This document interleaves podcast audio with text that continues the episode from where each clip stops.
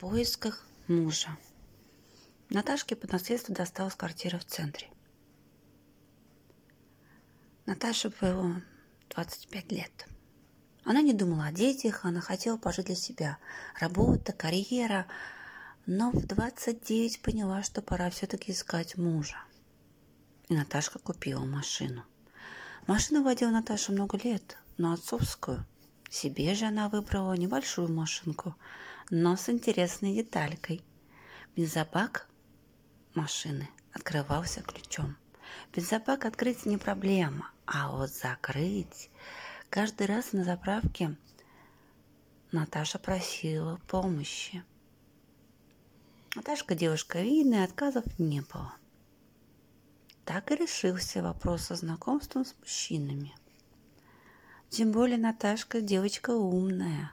Она подъезжала на заправку только тот момент, когда там заправлялись дорогие иномарки. Так Наташка близко познакомилась с арт-директором ночного клуба. Он ее пригласил в свой ночной клуб. Впечатление о посещении ночного клуба осталось негативное. Арт-директор оказался обычным бабником и пьяницей. Наташка-то не пьет, и не любит пьющих мужчин.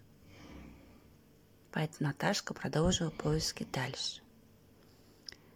Раньше Наташка искала мужчин в интернете, но часто сталкивалась с непристойными предложениями, а вот на заправке такого не было ни разу.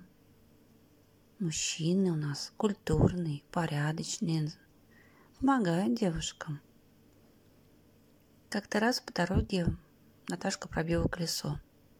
На обочине стояла машина, открыл багажник, достал компрессор.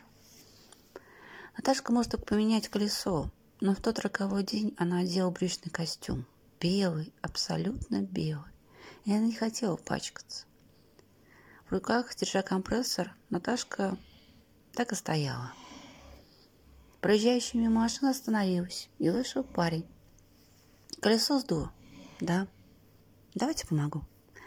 Компрессор руки взял, подошел к колесу и стал его чинить. Наташка присматривалась к парню и узнала его. «Мишка, ты! Наташка!» Спасителем оказался друг с детского сада, тот самый, кому еще много лет назад Наташка подарила свой первый поцелуй. После случая на дороге Наташка с Мишкой уже не расставались. Судьба.